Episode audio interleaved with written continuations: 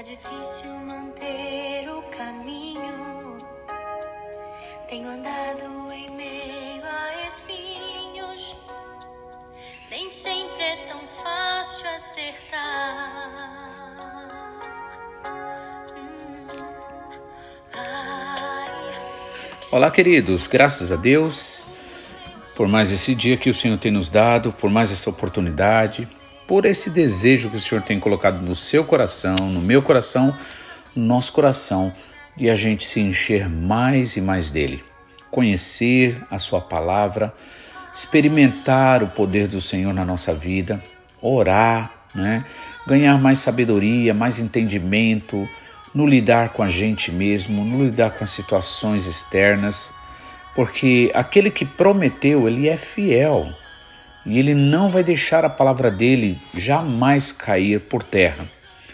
Por isso que se nós verdadeiramente nos voltarmos para o Senhor, e a palavra diz: achegai-vos a Deus, e ele se chegará a vós. Né? Humilhai-vos debaixo da potente mão do Senhor, e no seu tempo, ou seja, no tempo dele, no tempo certo, ele irá nos exaltar. Amém? Enquanto não acontecer aquilo que nosso coração deseja, aquilo pela qual nós oramos, tá? Você pode ir glorificando a Deus, você pode ir agradecendo pelas inúmeras, muitas e muitas bênçãos que Ele já tem dado a você. E assim você é fortalecido, como diz a palavra, que Abraão foi fortalecido na fé, dando glórias a Deus, agradecendo a Deus. Então, se você assim fizer, você vai ver que quando menos esperar você já vai ver aí a bênção acontecer. Amém? O que nos impede muitas vezes de perceber ou aproveitar o, caminhar nesta vida com Deus é a ansiedade. A gente fica cheio de ansiedade. Queremos que as coisas sejam feitas com uma rapidez muito grande. Parece que a gente tem se acostumado tanto com a tecnologia, com as facilidades, e acabamos achando que tudo na vida tem que acontecer de uma hora para outra. E na verdade não é assim. Por isso é importante a gente é, lembrar sempre: Deus está no controle de tudo e de todas as coisas. Assim como essa história que nós estamos vendo aqui no livro de Esther, um livro maravilhoso. Tá? A gente ontem leu o capítulo 1 um inteiro, né? E agora estamos é, mastigando, por assim dizer, né? Cada pedaço, né? Ontem eu estava lendo sobre o versículo 3, né, capítulo 1 de Esther, versículo 3, quando diz: No terceiro ano do, do seu reinado. Veja, e aí eu estava lembrando uma coisa que o pastor, nosso pastor no Brasil, ele sempre tem falado, e realmente Deus tem mostrado através dos tempos como isso é um fato. De três em três anos, Deus pede conta. Né? A gente vai ver várias, é, várias referências na Bíblia tá? E aí eu pedi para que você esteja orando, pedindo ao Senhor para que esteja revelando para você qual é esse tempo, qual é esse período, sabe? Porque de três em três anos mudanças virão, acontecerão. E aí é importante a gente estar tá prestando atenção, porque como nosso pastor também sempre fala e a Bíblia prova isso também, né? Que Deus ele trabalha no tempo, é no tempo dele que as coisas acontecem, não é no nosso. A gente é muito ansioso, como eu estava dizendo no começo, tá? Então foi no terceiro ano do seu reinado que o rei vai e dá uma festa, o rei Assuero dá uma festa.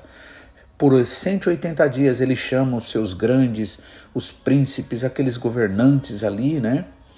E a gente viu também que ah, o reinado dele, desse rei Assuero, foi desde a Índia até a Etiópia, ou seja, eram 127 províncias, na verdade, né? ou estados, ou países, podemos dizer assim.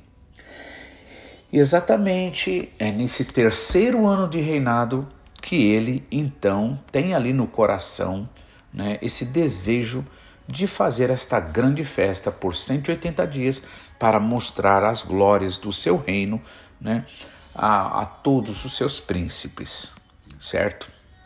Então a Bíblia diz que Deus ele trabalha nos corações, Deus trabalha no sentimento. Ainda que ele não se interfere diretamente por uma questão de respeito, porque Deus respeita.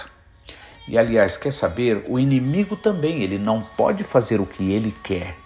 Tudo, todos e todas as coisas estão debaixo do controle de Deus. Agora, Deus deu para mim, Deus deu para você o quê? O direito de fazer escolha, o direito de a gente dizer sim ou não, tá? E o que vai mudar a tua vida, o que vai transformar o teu coração, a tua situação, vai ser o seu sim que você vai dar para Deus, ou o que vai te impedir de viver uma vida de verdade, vai ser virar as costas para Deus e continuar acreditando nas coisas naturais aí do mundo. Exatamente nesse terceiro ano né, é que o rei, então Assuero, resolve dar aquela festa ali de 180 dias, né, para mostrar todas as riquezas da glória do seu reino e o esplendor da sua, de, da sua excelente grandeza para muitos, né? Mas, acabado aqueles dias, o que, que o rei faz? Ele vai e ali dá por uma semana, sete dias, uma festa agora especialmente para os da, é, daquela cidade, daquela fortaleza onde ele vivia, chamada Susan, né? E ali ele parece ser um rei generoso, ele resolve dar aquela festa e permitir que todos, desde o maior ao menor, os ricos, pobres, todos possam participar daquela festa de uma semana, né? Vamos ver aqui para só para relembrar o que a gente leu, né? É...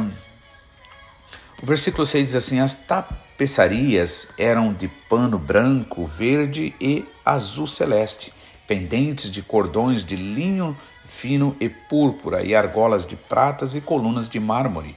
As camas, os leitos, né, eram de ouro e de prata sobre um pavimento de pórfilo, e de mármore e de alabastro e de pedras preciosas. Então veja que era um rei riquíssimo, na verdade, né? E dava-se de beber em vasos de ouro ou copos de ouro, e os vasos eram diferentes uns dos outros, né? Tamanha riqueza dele, né? E havia muito vinho real, segundo o estado do rei. E o beber era por lei feito sem que ninguém forçasse outro né, a nada, porque assim o tinha ordenado o rei expressamente a todos os grandes da sua casa que fizessem conforme a vontade de cada um. Ou seja, então ali ele deixou o povo livre. Ali ele realmente demonstra né, um certo respeito para todos, incluindo os pobres, os necessitados também, né? E tem uma coisa interessante, ele ainda coloca os grandes dele para servir os menores. Veja que coisa maravilhosa. Né? Na verdade, na ordem do mundo natural, é a coisa é, é o, o menor servindo ao maior. Mas nas coisas de Deus é diferente. É o maior servindo o menor. Amém?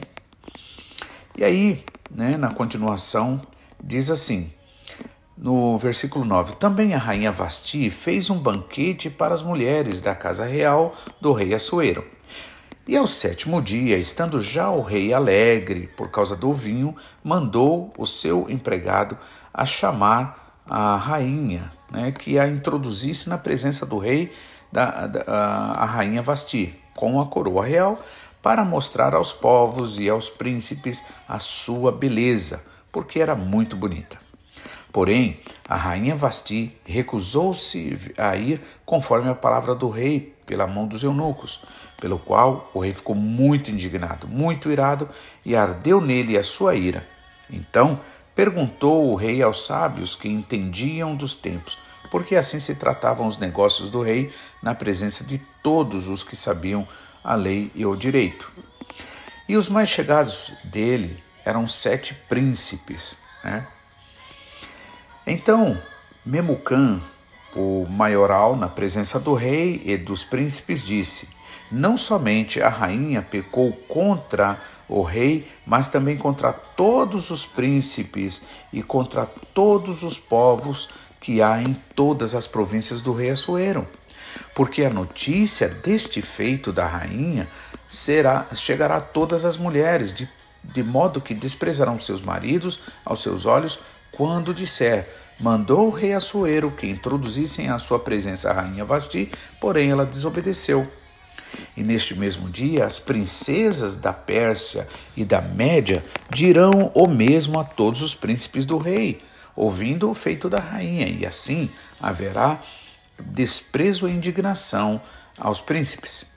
Se bem parecer ao rei, saia da sua parte um edito real e escreva-se nas leis dos persas e dos medos, medos e não se revogue que Vasti não entre mais na presença do rei Assuero e o rei dê o reino dela à sua companheira que seja melhor do que ela, né? E aí aqui a gente então vê que o, o rei Assuero era, era muito bem assessorado ali e acontecendo esse fato que deixou o rei muito indignado, né? Então ele pede ali conselhos, o que eu devo fazer? E aí então esse é, príncipe aí chamado Memucan, né, que é muito importante ali, ele fala a todos né, e dá essa ideia. Primeiro ele justifica o porquê essa substituição é necessária. Para que as outras mulheres, as mulheres dos príncipes, elas não façam o mesmo, né? pois é, nesse caso eles estariam perdendo então o respeito à autoridade. Então nós vemos que nesse aspecto aí que acontece essa desobediência da rainha ao rei, né, ali também já tem uma rachadura, vamos dizer assim, naquele sistema, naquilo que parece ser tão certo. A rainha, talvez ela se achava muito segura, muito certa de que ela conseguiria o que ela quisesse com o rei, né? Talvez devido à sua beleza, talvez devido ao tempo com quem ela com que ela já estava com aquele rei, né? Mas aí é que tá. A palavra de Deus deixa bem claro que é Deus que nos sustenta, que é Deus que nos abençoa, que é Deus que verdadeiramente nos, é, nos abençoa. Né? E por isso uma coisa é muito importante, o agradecimento. Quando nós perdemos o agradecimento, essa capacidade de agradecer, aliás, para falar a verdade, foi isso que o inimigo fez também. Ele esqueceu que ele foi abençoado por Deus, ele esqueceu que ele precisava dar graças sempre a Deus. Né? Então ele para de dar graça, o orgulho começa a trabalhar lá no coração dele e a princípio o inimigo diz: Eu quero ser igual a Deus. No começo ele diz que ele quer ser igual a Deus. Só que isso não para por aí. Mais para frente ele diz: Eu colocarei o meu trono acima de Deus. Veja, muitas vezes umas atitudes aparentemente tão simples, tão besta, tão boba, né? Começa fazendo uma racha dura, né? Ou seja, começa ali é, dando espaço, uma brecha para quê? Para o mal, para a destruição, né? para a perdição. Por isso nós precisamos sempre estar atentos. Jesus disse: vigiai e orai, para que vocês não entrem em tentação. Na verdade, no espírito vocês têm o desejo, dado por Deus de fazer o certo, de viver a coisa certa. Mas, se vocês viverem no campo da emoção, dos sentimentos, né? ou seja, é, construindo a sua vida na areia das emoções, dos sentimentos, vocês com certeza lamentarão aquilo que vai acontecer para você. Né? Então é necessário que a gente realmente saiba agradecer a Deus, é necessário que a gente realmente não se sinta tão seguro ao ponto de achar que não temos mais nada o que fazer, que já está garantido, que já tudo é nosso. Para finalizar essa mensagem hoje, quero lembrar aquele versículo que é dito na palavra do Senhor, né? que nós devemos guardar o que temos para não perder aquilo que o Senhor sim tem nos dado. E também a palavra do Senhor nos diz né, que é para nós desenvolvermos a nossa salvação com temor e tremor. Né? Ou seja, não podemos achar que porque Jesus Cristo é, venceu na cruz do Calvário, porque nós é, temos a palavra da salvação, né? nós vamos relaxar, nós vamos fazer qualquer coisa, nós não vamos é, é, buscar crescer espiritualmente. Se assim a gente fizer, com certeza a gente lamentará, né? Mas por isso, por isso a palavra do Senhor, ela se manifesta para você, para quê? Para que você realmente possa entender que Deus, ele te ama, que Deus, ele tem preparado todas as coisas para você, mas que nós jamais podemos desprezar, né? Não podemos achar que nós podemos fazer qualquer coisa, viver de qualquer jeito, né? Não podemos de jeito nenhum. Amém?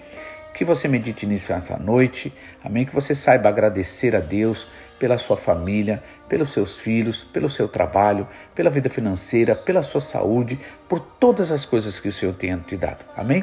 Até que assim você vai se fortalecendo na fé e o Senhor, com certeza, logo mais ele vai mostrar o seu poder para você. Amém? Que Deus abençoe e assim tenha um dia muito abençoado em nome de Jesus.